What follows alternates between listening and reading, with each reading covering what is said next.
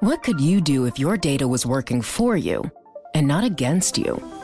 With Bloomberg delivering enterprise data directly to your systems, you get easy access to the details you want, optimized for higher level analysis, and financial data experts committed to helping you maximize your every move. Our data is made for more, so you can show the world what you're made of. Visit Bloomberg.com slash enterprise data to learn more. Le entregamos todo lo que necesita saber para comenzar el día. Esto es Bloomberg Daybreak para los que escuchan en América Latina y el resto del mundo. Feliz lunes y bienvenido a Daybreak en español. Es 6 de diciembre de 2021, soy Eduardo Thompson y hoy tenemos noticias sobre la deuda de la empresa china Evergrande, la variante Omicron y riesgos para la construcción de vehículos eléctricos en México. Demos un vistazo a los mercados. Los futuros en Wall Street están mixtos, Europa sube y Asia cerró a la baja. Las tasas de los bonos del tesoro suben tras una fuerte baja el viernes. El crudo se recupera y el Bitcoin cae bajo los 48 mil dólares. La empresa china de bienes raíces Evergrande reestructurará su deuda. Fuentes comentaron que el plan incluirá todos sus bonos públicos en el extranjero y las obligaciones de deuda privada. La empresa señaló el viernes que participará activamente con los acreedores extranjeros en un plan de reestructuración. Su reconocimiento más explícito de que sus 300 mil millones de dólares en pasivos se han vuelto insostenibles.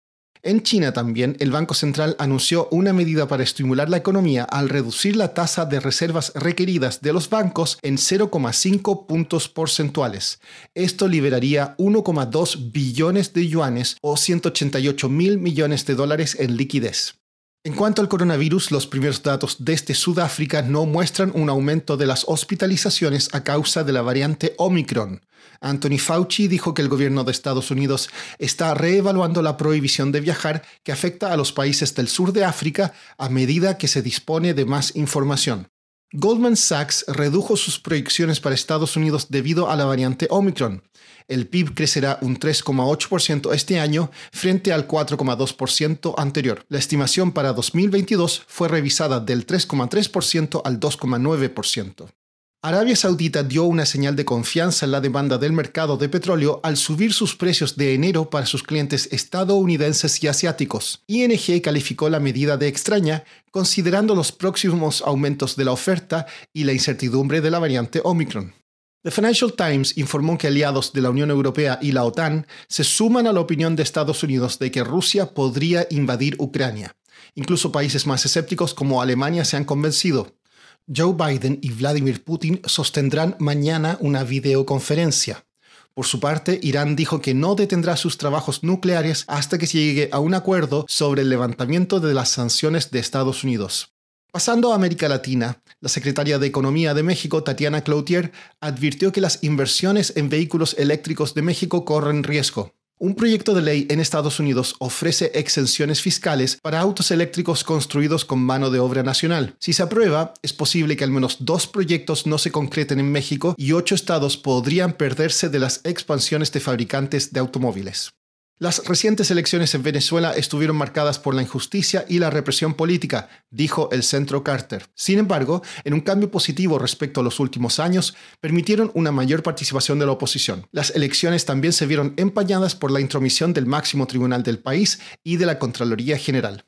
Siguiendo en Venezuela, el comisionado para las Relaciones Exteriores de Juan Guaidó, Julio Borges, dejará su puesto y dijo que el gobierno interino de Guaidó debería desaparecer. En lugar de ser un instrumento para luchar contra la dictadura, es un fin en sí mismo, dijo Borges.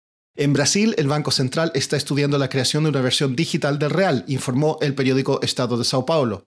También en ese país, el alcalde de Río de Janeiro canceló las celebraciones de Año Nuevo tras detectarse los primeros casos de la variante Omicron se estrecha la carrera presidencial en Chile. La ventaja del candidato presidencial de izquierda, Gabriel Boric, frente a su rival conservador José Antonio Cast, se redujo en una nueva encuesta CADEM. Boric y Cast se enfrentarán en una segunda vuelta el 19 de diciembre.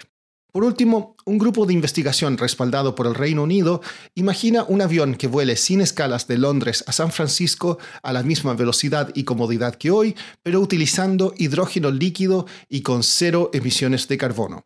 El Instituto de Tecnología Aeroespacial espera que los aviones de hidrógeno funcionen a partir de mediados de la década de 2030, ofreciendo una mejor economía que los aviones convencionales. Eso es todo por hoy. Soy Eduardo Thompson. Gracias por escucharnos. Para conocer todas las noticias que necesita para comenzar el día, revise Daybreak en español en la app Bloomberg Professional. También puede personalizar Daybreak para recibir las noticias que desee. Eso es todo por hoy. Sintonice mañana Bloomberg Daybreak